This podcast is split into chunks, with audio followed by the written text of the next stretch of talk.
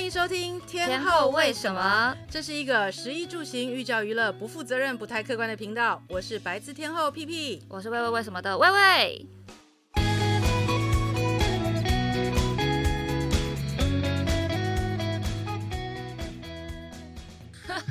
我们第一次录到没有库存的。对，那为什么会开天窗呢？因为其实这一阵子呢，我都陪着我的小儿子去大学面试，然后有在外县市的啊，还有淡水啊、台中啊，各个地方都有，所以呢，变成说占去了我的录音时间，然后我们就面临了一个前所未有的紧急状态。没错，因为我。我们每次问 P 姐说：“哎，那个十二月什么时候你可以来录？”然后 P 姐就会说：“那个十二月第一个月礼拜要带小光去哪里哪里，第二个礼拜要去哪里哪里。”然后就是一个就是小孩不紧张，妈妈、嗯、超紧张的一个故事。这是不是你二零二三年最重要的一个 pro project？对，就是把他送进大学。但是呢，其实哦，我说真的，现在的教育呢，让孩子真的好辛苦。我相信每一个哈，现在有小孩子的妈妈们都面临这样的痛苦。你们会觉得我今天声音很奇怪，对，因为 P 姐现在整个对抱着一个卫生纸在那边给我录音。我二零二三 年呢，就是完成了这个大 project 之后呢，心情放轻松之后呢，就来个大感冒。你就是那种呃，必要时刻要盯住，要盯住，然后一考完试以后直接大休息，病毒全部一起来。没错，那个 guard 一放下之后呢，就。病毒大放送，但还好，这个二零二三年的 project 是以一个好消息收尾，对不对？对，那在这个好消息时候，当然就是是我们的那个我小儿子进了大学，终于。嗯、那本来其实这件事情是非常困扰我的，我觉得这件事情可以跟大家分享一下，因为其实我的小儿子呢，他不是走正规的台湾所谓的教育的那个路线，他是上一般的小学、中学、大学、高中，对。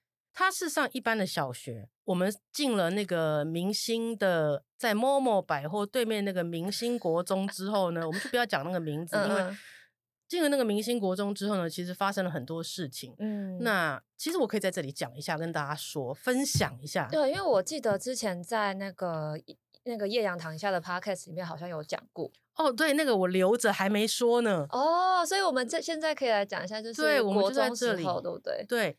其实那个时候他他在小学的时候其实是蛮开心的小孩啦，嗯、那其实也呃没有在在乎念不念书，每天就是去学校很 happy。但是呢，他上了国中之后呢，大家知道嘛，大家那种明星学校呢，其实老师都是有业绩压力，嗯，刚刚好呢，他的这个。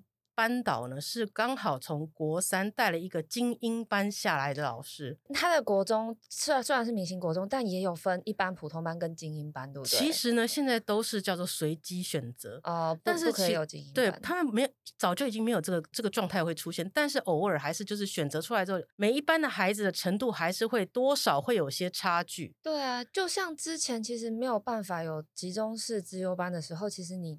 大家都知道有哪几个普通班就是好班，会这样讲。对，就是说，其实运气好的大家就会集中比较多、比较聪明啊、比较会读书的孩子嘛。嗯、那刚好他那一班呢，就是可能平均的成绩就比较低一点。哦，对。那老师这个这个精英班下来的老师，他的业绩就有问题啦。他就心想说：“呃、可恶，我我就选到一个错州，对不对？”他就很，他的那时候就很焦虑，他的焦虑在他所有的教学上都表现的很清楚。譬如说。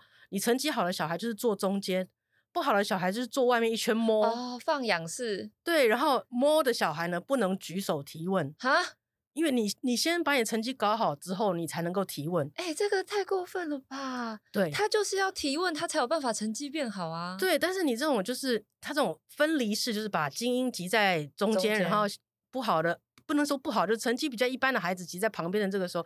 其实你已经产生区别感了，对。那孩子来说，就是已经完全丧失自信了，对。那个时候开始，我就觉得说，哇，那为什么我们家的那个小少爷每天回来都是愁眉苦脸？哦，你知道吗？他在摸那一圈就对，对对对，他就是在外围摸圈这样子。Okay, okay. 那我就觉得说，有必要念成这个样子吗？嗯、然后每天愁眉苦脸，然后你的书包又超重，所以他。其实他也不是那种真的拍 game 我就不读书，他也是想念的，对只是他成绩可能就是没有第一名这么好。对，他真的就是他也是念，就是老师交代功课他都要做，可是就是一直跟不上。嗯，那我觉得我们可能表现成绩没有表现的非常亮眼啊，对，但是就是我们的孩子是乖的，嗯，你懂吗？而且现在都不是讲求适性发展吗？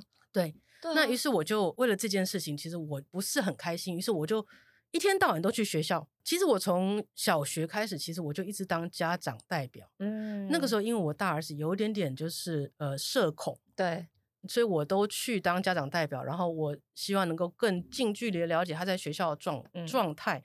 所以其实我小儿子的时候，我也去做了这件事情。嗯、那但是发现这么奇怪的状态出现之后呢，其实我晚上就是呃下课的时间，我都会到教室。嗯，有一天让我决定我一定要离开的原因，是因为有一天呢，我在学校，然后呢，所有的人都要写完联络本才能回家，背着书包，然后。写完联络本给老师改改联络本，我看你有没有抄对。哇，这个老师真的非常的敬业。对，我好像从来没有听过改联络，就是下课前要改联络。然后每个小孩子背着很重的书包，一直抄写了之后，然后排队给老师看。嗯，然后呢，有个小男孩比我儿子还要矮小。嗯，那个时候你知道男生长得慢嘛，所以比较矮小的小男孩、嗯、就给这个老师签了。然后这老师呢，就可能看他那个样子就不喜欢，因为可能就你知道我们小胖胖都会比较容易被人家 讨厌。Chubby Chubby。对，因为我我小儿子也是那个时候也是小胖胖。哦，真的吗？对，他也是小胖胖，所以老师就我以为老师会喜欢，因为很可爱。没有，他们就觉得说，而且可能我们的成绩表现不是很好，嗯嗯嗯。于是他给这个男孩子呢晒完他的雷诺本之后，你知道他是扔到地上去。他扔到地上之后呢，那个小孩很无奈的去地上捡，就他也习惯了这件事情。对，然后我就心里在那边一看，我就说，我后来就你知道吗？我不用举手，我就直接就老师签完之后，我就说，老师，我想跟你讨论一件事情，嗯嗯，你有必要做这件事情吗？嗯，我说你可以好好，他就在你的旁边，你可以好好的教给他。对啊，你为什么不好好的教给他呢？那老师完全一副不想理你的样子，嗯，他觉得你成绩不好就不要来这里跟我五四三。你说小朋友在么不可以讲话，家长也不可以讲话，哦，对，就不要来五四三。然后我后来其实这件事情，其实我就一直。我一直有申诉，嗯，然后对于他对孩子的很多不公平的那个待遇，其实我也有申诉，因为我觉得老师教的好，教的不好，其实我觉得不是那么重要，嗯，但是我觉得你没有爱心对一个孩子的时候，因为我觉得初中是男孩子跟女孩子很多孩子的这个很重要的时期，就。是大家在对自我价值的认开始去寻找自我价值嘛，那他这时候如果自我价值是说哦，我是不被喜欢的，或是对。我是什么事都做不好的，那他可能就会一直。这个概念会在脑子里面。对，就是变成说，其实初中女孩子可能早一点，因为女孩子比较早熟，嗯、所以女孩子可能在四年级左右就会开始有这种意识，说我们要怎么样培养自信，或者说你如果在这个时候打击我的时候，我就会可能会有 trauma，以后会比较不容易成长的比较好。那我觉得男孩，尤其是小男孩哦，因为长得比较慢，对，所以他们那个时候大部分都比较幼稚。嗯，那。我知不知道书怎么念？其实当然也是不太不太清楚。嗯，那可能还没抓到他自己的方式。嗯，可是我觉得你又如果遇到一个老师这么打压你，嗯，把你当成一个废物在在对待的时候，嗯，我觉得那个是万万不可的。因为我觉得每个孩子学习来讲，学习你会不会念书这件事情其实并不重要。嗯，而且是最重要的，其实应该是自信。对，你要让孩子自信，知道说我想要什么，我要做什么，比你会背历史、会背地理还要好。感觉这是呃每个人对教育的追求其实不太一样，因为这个老师很很明显的，他觉得教育的追求就是成绩好，可能就是升学，所以他的行为表现出来就会是升学至上。可是这个跟现在大部分家长的这个教育观好，其实是比较抵触的。对，因为我我自己的话，现在就是也年近三十嘛，然后 就是身边当然还没有到国小、国中，但我的朋友们其实有有有些已经有生宝宝，就会聊一些教育的事情。其实现在这个世代的家长，嗯、其实大家真的都只是想要适性教育，想要小孩快乐而已。真的，对。但是毕竟说，你说大家进了这个正规的这种学校，然后刚刚开始有一些就是摸字的妈妈们。会跟我一起，我们想要反抗，然后他们就说：“只有你，你愿意出来出声，我们就我们就站在你后面就好了。”毕竟是个 P 姐，那我觉得说 OK，我我说我愿意帮大家争取，因为我觉得我不只是看到我自己的孩子，我看到别人的孩子这样，我其实我非常的不开心，因为我觉得别人的小孩也是小孩，嗯、不能够这个样子。于是我跟学校才做了很多的沟通，我甚至去了校长室，嗯，然后跟教务主任啊这些谈，谈到最后呢，甚至 even 家长会的，因为因为你知道那那个里面就是有很多很可怕的那种。政治关系啊，或者家长会吗？OK，所以有人也也托话来跟我说，不要再闹了，你再闹看看，哦，走着瞧。哇，然后学校也是说，你你要我们怎么样？嗯，因为现在台湾的教育有个非常严重的问题。我那天跟很多跟我们同辈的家长我们在聊天，台湾教育有个非常严重的问题是什么？你进去这个班级，但是你觉得不适任的时候，孩子觉得不适应的时候，他是没有办法转班的。嗯，然后呢，就说就这个老师有问题，你也没有办法换老师，就没有调整机制啦。他是绝对不可能调整的。嗯，所以当你孩子有问题，你申诉不了的时候。其实最后，你唯一的方法，他就是你不适应的人，你就走吧。那这样其实对小孩来讲，会不会是二次伤害啊？其实我觉得呢，就是他在班上已经就不自信，然后被边缘化了，然后到最后还是要他走。对，其实会发你会发现，其实台湾台北了，我我不晓得其他县市是怎么样。台北有很多小孩是因为这样子转走了，对。但是因为第一次的创伤之后，第二次、第三次，他们都没有办法好好的 fit 他没有办法相信这个世界有爱，所以我觉得说这是一个这个状态其实相当严重。我觉得其实应该要讨论一下，这样请教育部啊或者什么去讨论一下这个这个的机制需要的弹性。当然我，我我觉得我也遇到非常非常多的好老师。嗯，你知道吗？开学前老师们也都要去双连文昌宫拜拜的，不是我们家长要选到好老师，老师也怕选到 坏学生啊。对，而且有时候可能就是一个那个 chemistry 对不对？对，对，有有时候可能就说，哎，这个是很名师啊，好老师，可是为什么我们自己就相处不来？可能就是跟谈男女朋友一样嘛，跟选公司一样嘛，对吧？对，就是适不适合的问题。但是就是说，老师应该有个大爱，包容很多的不同不同样子的孩子啦。嗯嗯嗯，我觉得这这是一个必要的嘛。那后来呢？最后我就被威胁啊，然后，然后我就用了很多方法，但是我觉得说，你们如果群体要来要来对抗我，嗯，对我的儿子没有好处，因为后来我站在我背后，本来支持我那些妈妈说，哇，我们不要了，我们算了，我们忍耐，嗯，嗯，我们忍耐好了。我的心里是说，你的孩子已经被他欺负成这样，都在地上捡联络本了，你觉得你还要忍耐吗？嗯，可是当然，我觉得他选择在体制里，他就必须要这个样子做的话，没关系，那就算了。那我选择我我没办法，我一个人抵抗不了嘛，因为所有的机制都是告诉我说你没有办法做任何的改变。嗯嗯。于是那个时候我真的是伤透脑筋。那刚刚好在那个时候，我个我觉得有个基点，就一个刚好我的表弟的的小孩，对，他们刚好也在一个实验学校里面，然后那个机制让我就突然想说，不然我让他试试看实验学校。对，我让他试试看，嗯，这个实验学校非常有趣。这个校长坚持说：“你一定要来我们学校，你要试读个三天以上，嗯，你才决定要不要来。因为我们要孩子喜欢，孩子如果不喜欢，你当然让他来也是没有用的。”哎，我我想先确认一下实验学校这个概念。所以实验学校其实每一个实验学校的方针应该会不一样，对不对？嗯，然后你可以去找到一个属呃比较适合你的实验学校，对，然后实验学校应该就是还是走呃一般的教育课纲，只是他们教育的方式或者是上课的方式会不太一样。对，譬如说呃我儿子的这个教育呃实验学校呢，他们其实比较走你适性，就是适应你的个性，嗯，然后适应你想学什么。嗯，他们没有什么课本哦。他们没有什么课本，那他们这样可以去考正常的高中，对，升学的路。其实我儿子是参与了当初的第一届，我为了这个孩子呢，你很敢呢？对，我就去了之后呢，但他那个时候最高年级只有六年级，他并没有国一，嗯，所以我们在讨论了非常久之后，我跟他的爸爸两个人其实内心挣扎了非常的久，对，因为他是二月生的，所以其实等于是呃学期的中的小孩，嗯。于是我们做了一个很大胆的尝试，就是我们让他又降级，我们让他又回去念六年级，在实验学校里面。所以他国一念一念，然后就转到实验学校。他在对，他在那个明星国中念了三个月之后，嗯，我们就十二月我们把他转到了呃实验学校的六年级。他们有国中部的这个计划吗？不然他六年级念个一一年又要不知道去哪里。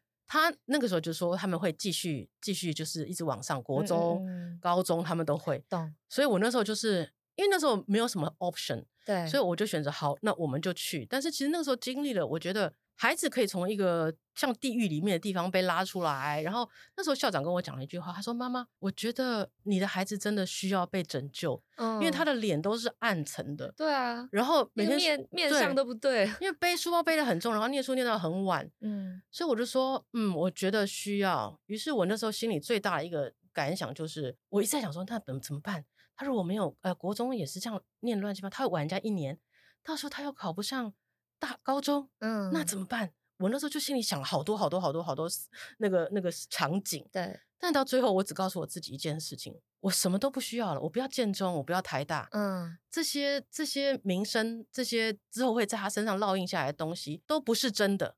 嗯，我要他开心，我要哭了。对，我说我不要让他看到他每天回家都是脸黑黑的样子。哦，天哪！于是我那时候很多人都会说，你就是一个教育妈妈。其实我完全不是。什么叫教育妈妈？就 是一路上就是虎妈这样，要带着小孩从建中啊，哦、嗯，台大这样。你因为我大儿子是一个非常适应那个体制内体制内的孩子，嗯、所以他很努力，然后他自己也一直想要更棒更棒，所以他非常的努力。那他在他这个方面，他有 enjoy 这个成就感。对，但是我这个小儿子明显就不是。嗯，他的兴趣在另外的地方。对，他那时候每天就在养鱼啊，养乌龟啊，我们家十几缸的鱼啊。阿明是不是？对啊，阿明 就从那个时候养到现在啊。阿明说那个 P 姐家的那只乌龟阿明，对啊，就是那时候养到现在。他从五十块那么大养到现在，哎，你知道吗？OK。阿明还可以讲另外一个故事，但是阿明这件事情，我们先把那个对国中的故事讲。对，所以他就他就我我们那时候我那时候真的就是下了一个决心，我说我只想看到他开心。我说我如果只有这个想法，我没有建中，我没有台大的想法之后，我根本就是一整个你就去念吧。对啊，这个实验学校突然间就没有任何的纠结了。对，但我那你当时应该受到很多的压力吧？在你有这个领悟之后。因为你这个领悟是 against 其他所有家长的，对，其他所有家长就会觉得你就是异类，对，对吧？没错，他们觉得我是异类。然后，但是我就告诉我自己，我没有要他念建中，我没有要他念念台大，因为其实现在很多技术学校现在要求你，你们你们看看你们现在在工作，你们是不是需要的是一些人才是？不是那种台大毕业的啊，不是那种呃多精英毕业，而是需要真的实事求是，然后有技术在身上的孩子。对，因为其实我自己呃做 YouTube 嘛，然后就会看到非常多的创作者，他们是从那种影像编辑类的科目出来的。我多希望我大学的时候在学那个，因为它基本上是实打实的技术。对啊，呃，我我讲难听点，就是我大学的时候学那些经济学什么什么什么，我现在根本用不上，用不到，就是我这四年。对好像就是为了那一张文凭，但我那四年啊，可能怪我自己，因为也是有非常多人可以从大学里面获得一些知识，但是我自己的话，那四年的知识，我觉得我现在是想不太起来的。所以如果我我那四年可以学一个实打实的技术，对，技术学校也好，呃，去写 code 也好，even 学一个外语也好，我我觉得这这才是我心目中大学可以学到的东西。对，其实我那时候就想，我我觉得我想的比较远了，我而且我放弃了那些所谓的。学呃学历的这个这一块，我觉得那是对一般家长来说是很重要的一块，但是我真的放弃了。那当然放弃之后，孩子进去了，哎，你会看他慢慢慢慢慢慢一点点的改变，就是淹掉的花突然间又开起来的感觉。对，他就是慢慢，我我必须说，因为因为校长也有告诉我说，他没有办法很快，嗯，会有很大的改变，你必须要让他适应一阵子，嗯，所以我们真的就是这样适应，然后我们就一直当他的第一届，嗯，就是呃初中的第一届。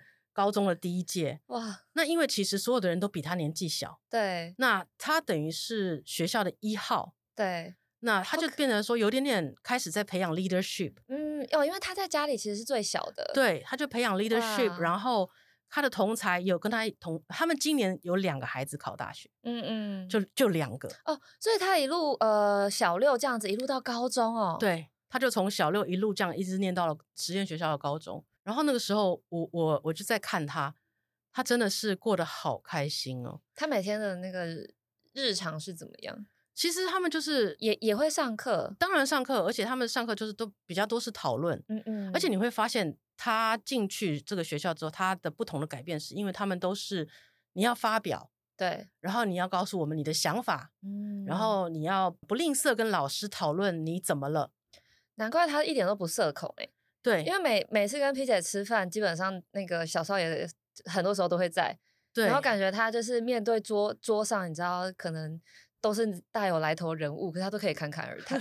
对啊，所以其实我觉得这个很好。然后他因为他们是适性教学嘛，嗯、所以因为他从小就是都在养鱼啊、养乌龟啊、养变色龙啊 我们家什么动物都有养过，所以其实他做了一个一个论文。嗯，我必须说，他这次申请上大学的原因，就是因为我们是走特殊选材。嗯。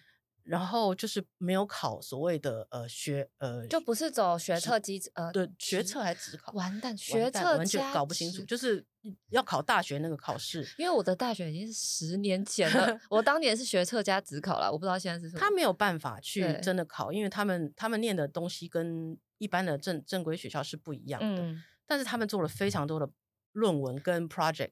像他其实做了三大项，在这这六年里面，他做了三个一个三个论文讨论。嗯，第一个论文是因为那时候他非常喜欢养鱼嘛，于是他就自己提出了说我要来繁殖斗鱼。嗯，于是他做了一个很大的报告在繁殖斗鱼。那时候我们家你知道吗？全部都是斗鱼缸，因为你知道斗鱼是两只鱼没有办法一起的，两只鱼如果放在一起的话，他们就会打死，咬死对方。那你如果如何观察它在？发可对发情的时候，然后可以受精的时候，把那两只放在一起，嗯、这就很重要。嗯，所以他那时候你知道，我们家除了一堆斗鱼之外，还会死了一堆斗鱼，哦、因为他就是放错时间，然后被咬死一类，你知道吗？然后实验，实验，他就每天在做这件事情。嗯，然后我就看他也没有什么真的说必须要去考什么模拟考啊，什么都没有。然后国中就在搞这件事情。嗯，然后搞完这件事情之后呢，他就开始。鱼呢，越养越没兴趣了，嗯，就就开始跟着一般的男孩子开始打篮球，嗯，就非常喜欢篮球，然后非常喜欢篮球之后，他又跟这个老师讲说，我想要来做一个论文，嗯，是关于从哪个角度呢，从哪个距离呢，三分球可以最容易进去的论文，嗯，我就说，哇，你好厉害哦，他说对。我说：“那你研究这个出来之后，你就是可以投进去吗？”他说：“嗯，不一定，不一定。”对，他说：“不一定。”但是我想要做这件事情。嗯，于是他又去做了一个这个论文。嗯、然后，其实他们都有一对一老师哦，他们老师都是一对一，然后跟他一起讨论说你要做什么方向，你要怎么做。那当初他的那个呃斗鱼的论文的时候呢，其实我我有 po 出来，因为那个时候他们有展览嘛。那我几个朋友告诉我说，其实你要知道，他写出来的那个整个流程啊，你看台湾现在硕士可能一半都写不出来。嗯，就是这个研究跟 present 的这个流程是一般的，这台湾的学生是写不出来的。大家因为大家对这件事情没有热忱吧？像我对我的毕业论文也没什么热忱啊，我就只是为了毕业，所以我把这个东西写出来。但他是发自内心的，真的。喜欢这个东西，想要研究这个东西，这个初衷我觉得就会差。对，而且他就是他们有那个顺序嘛，说譬如说你要怎么研究，研究方法那种写法，嗯、他们都是老师会教，说你应该要怎么样怎么样怎么样。所以其实我觉得他写的很棒。然后第二次的这个呃篮球论文，他也有得奖，嗯、他还去报了这个报名得奖。嗯，然后第三次呢，他就跟他的这个就是同班同学，今年一起考大学的，嗯，他嗯这个那个女孩也上了大学了，嗯，然后。他们就研究了怎么样用 VR 介绍北投，他们做了一个这样子的比赛。OK，VR 介绍北投，因为其实北投大家只能想到温泉嘛。他们两个是都都都去北投约会，是不是？为什么？没有他，你知道他们去做这个这个实验的时候是三四个老师跟他们一起，嗯，然后只有他们两个学生，然后他们去，然后他们加他们他们其他同班的就小他们一年的，嗯，大家一起去，然后介绍了解之后，然后再讨论，他们讨论要怎么做，嗯。然后那个时候他们参加比赛的时候，其实你知道吗？那个时候他已经是高中了，高一。然后其实他的对手全部都是北一女、建中、附中，嗯、全部是台面上的高中。然后大家的一组都是二三十个人，嗯。然后他们两个站出去两个人，但是很，我觉得他们很厉害的一点，因为他们都非常适应在表现自己、表达自己。对，因为他们从小的练习就是这个、啊，所以他们得了也得了奖，他们打败了建中，嗯、他们。然后我那时候就想，哇，你算厉害的哦。对，这个好像有点东西。对，我说你算有点东西哦。然后他就很骄傲，你知道吗？其实我觉得，如果现在什么 AI 什么这种东西还没出来，我可能没有这么深的感受。但是这一两年嘛，AI 不是很红嘛，嗯，等于是说你。你想要学任何很专业、很很深奥的知识，其实你的这个 pick up 是很快的，因为有 AI 可以帮你整理。对，所以你其实现在大家的竞争力并不是在于你实际脑袋里面装了多少知识，嗯、而是在于你的整合能力，还有你跟这个社会就是互动的能力。所以我就突然间觉得，你整个超前部署十年呢、欸，真的。我们大部分时间，因为我自己是走升学体系嘛，就是我是、嗯、呃努力念书国，国中，然后国国中是分散式自由班，嗯、然后呃雄女，然后再来上呃大学就去复旦，所以我一路算是升走一个升学体制，然后我也是蛮，就是在在这边我是有成就感的啦。对，只是我会发现我过去二二十年来学到的东西啊，都是如何考试，还有硬塞在脑子里面的知识。嗯，我的沟通能力，我的统合统合能力，我的研究能力。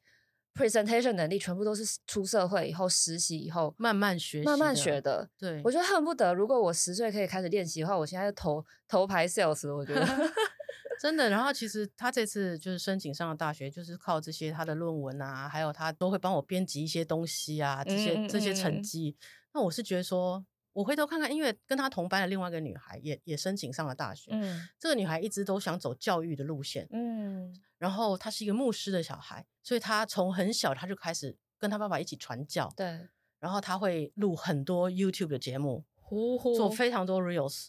然后她甚至就是她暑假她就去美国，她在美国的呃幼稚园里面传教，教那些墨西哥孩子讲英文。哇！所以他们把他们想要的东西很明确的他们知道之后。然后学校会 support 你去做这些事情。嗯，那我觉得特殊选材有个好处就是，当然是它大部分是给呃体优生，嗯跟清寒的家庭，嗯嗯，可以有这个这个选择。那我们实验学校它也也是囊括在这个里面了。对。但是我觉得这个方式对不在体制内的孩子来说，其实反而是相对非常友善的。嗯，因为你只要愿意。学愿意去尝试，然后愿意你有你自己想要做的事情的时候，嗯、我很推荐大家把小孩送到所谓的实验学校。嗯，因为我就我所知，现在很多间实验学校其实都走这个路线，就是说你想要做什么，你就往那个方向去。嗯、因为他有另外一个同学在呃所谓的学学的学学文创的实验学校里面，嗯、他就只想做 Lego 机器人。嗯，因为他一直在做 Lego 机器人，然后出去外国参展 Lego 机器人。台湾的 LEGO 机器人的机器人的那个比赛算是成绩很好的，这是我完全没有听过的领域。对，所以我就说，现在你接下来的十年，你不知道什么东西会红，对，对不对？所以我觉得培养软实力是最重要，就是他可以去研，他知道怎么样去研究一个东西，这个能力是很了不起的。而且他们还必须要打电话给我说，呃呃，那个陈妈妈，我们我们说要我们要出去比赛，你你可不可以？赞助我们，我说我要怎么赞助你？他说我先给你解释一下我们这个比赛是什么，这样这样这样这样这样。所以呢，如果你赞助我们，他就赞助我们，这样这样这样这样，我们就可以出国争光。哦、呃，他拉赞助就对。对对对，他们从小他们要开始学经营，然后要赞助，需要有钱。嗯、那我觉得是多元化的发展之外，我觉得我看到小孩子的笑容，嗯，这是肯定的。对，我每次都跟他讲说，我真的觉得你过得好爽。你看看你哥哥当年那个时候。没天没地的窝在书桌上，对啊，感觉那个书桌上面都有一一颗黑云，你知道吗？然后那个黑云都在打雷。嗯，我说你看你，你永远都这么开心。然后你知道他们下课之后大家都相接一起去哪里吗？啊，北头泡温泉？No，他们相接去健身房。哇，他们的同学四五个人相接就说好，下课了，我们就去健身房健身。等一下 就去健身房。大部分小朋友都是站篮球场、跑步、羽球。对，但是因为他们人少嘛，所以你说、哦、也是对，组不了一个团，组不了一个队啊。那他就自己在外面又参加别的队，所以他也是挺忙的。非常不一样的一个高中体验诶，我觉得是大家比较少听到的，因为大部分来讲，可能还是以呃高中为主吧，或或者是那个技哎五专，对不对？五专现在没有五专，现在叫五专吗？不是叫那个技术学校吗？天哪，我这个十年前的记忆，技术学校对，就是。呃，大家各有所长，然后呃，高中可能也就分公立的或私立的嘛，就是大部分比较常听到是这样，所以我觉得听到实验学校的小孩他们的日常是怎么样，还有他们的升学的方式是怎么样，算是蛮新的一个体验。对，对我真的觉得，嗯，我可以跟很多爸爸妈妈分享，就是说，其实孩子的自信呢，其实来自于不只是自己自身，其实周遭环境呢，在他们这个年纪，国中。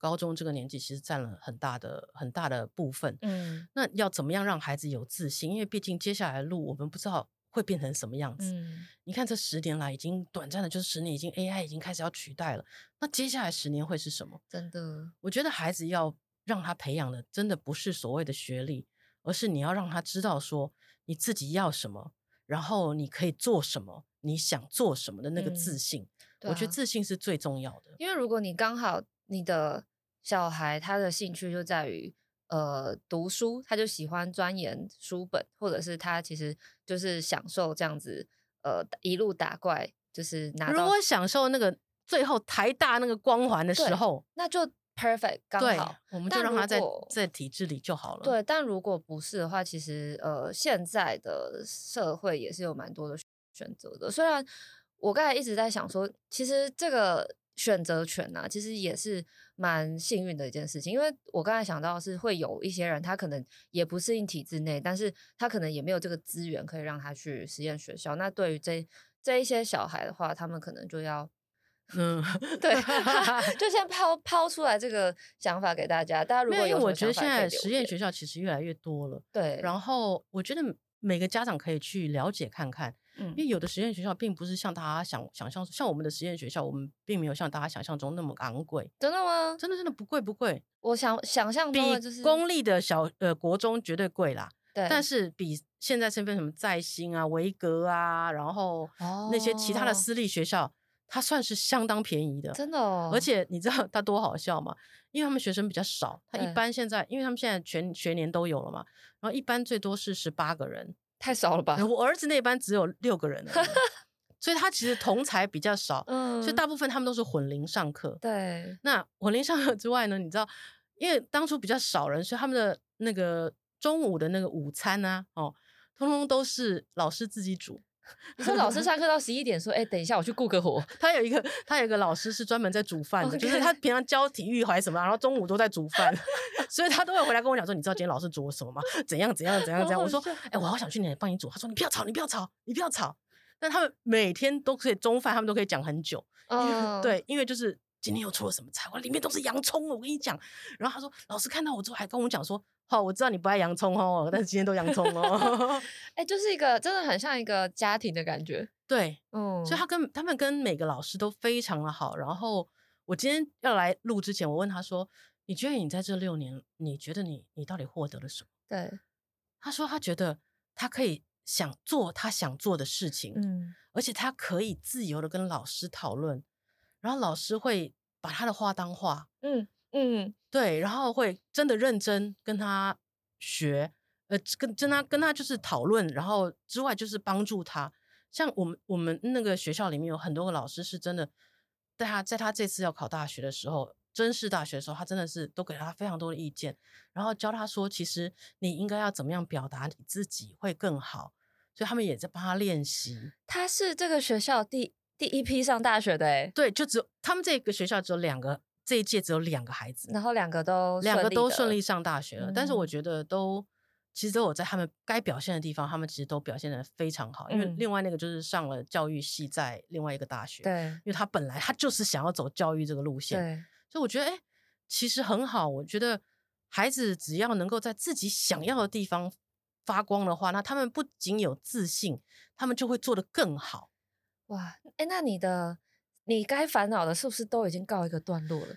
就是 那个小儿子的大学搞定，接下来是不是就已经就是让他们自生自灭了？呃呃呃，我应该是这个想法，就 是希望是这样。但是你知道的，男孩总有男孩其他的问题会出现。哦，这一关过完，下一关就来了。就是读书这件事情你，你你已经先完美的交卷了，对，接下来就是新的问题来，like、女朋友、媳妇，对，一定会有这种问题，然后。重点是他哥哥跟我讲了一句，他说：“妈，他都没有上体制内的学校哦，所以呢，他现在上的那个系，我怕他的微积分会当掉。哦，一定会啊，对，我我我上雄女微积分都差点被当了。他就说，他哥哥就跟我说，妈妈，你可能要在他上大学之前，先帮他请人家帮他补一下微积分哦。哎、欸，我突然觉得他很像那种美国的小孩，因为美国的大学是非常难的，对，可是他们在大学之前都是非常快乐的，因为。我之前刚好有，所以你现在是说小哥是爽在前面，等下后面要痛苦。对对对，我跟你说，因为我上次去温哥华就是有呃聊聊了一些就是呃移民嘛，嗯，然后他他就说他的小孩啊在十八岁之前爽的想爽的不行，对，每天就是三点就出去那个捡落叶啊，当童童子军卖饼干之类的。然后可是他们的大学其实是非常严格的，毕竟都是常春藤什么的，对，所以他们。从十七就是要上大学那个暑假，他女儿还在那边，他很开心的时候，他就一直告诫他女儿说：“你小心一点。”就果然他已经大学，整个那个都已经不是乌云了，那个是整个脸变黑色的，变关公。对，但呃，因为你其实我觉得那个是一个呃自信的问题。嗯，其实是他前面十七年都觉得说没有什么事情是我解决不了的，所以 even 他面对了一个大学微积分这么难的事情，他还是有办法用他之前的研呃软实力，就是。如何去研究一个 project，去把微微积分这件事搞好，只是他会变得比较辛苦啦。但是他有那个能力，因为他哥哥也是啊，他哥哥也是后来去了美国之后，他告诉我说：“我是白痴吗？我 为什么要来美国？我的同学现在大四，每个人都爽歪歪，我来美国，我说原文书一叠，大家都在念书，我说我念不完的书啊，我是为什么？可是大部分人去交换都是去玩啊，是不是他太认真了？”没有，他真的很认真。他他说他想要在这个就是好好的学完，然后看看自己接下来要走什么路。所以就怪他自己太认真，人家去交换嘛，都去玩的，每个人都玩到不行。摩羯男就是这么认真，真的没办法。好啦，那就也是要先恭喜 P 姐，二零二三年最重要的 program 完美结束，送进大学。接下来就看小哥们自己的造化了，真的。好哦，今天感谢 P 姐跟我们分享，祝小哥大学微积分不要被当，真的。大家拜拜，拜拜。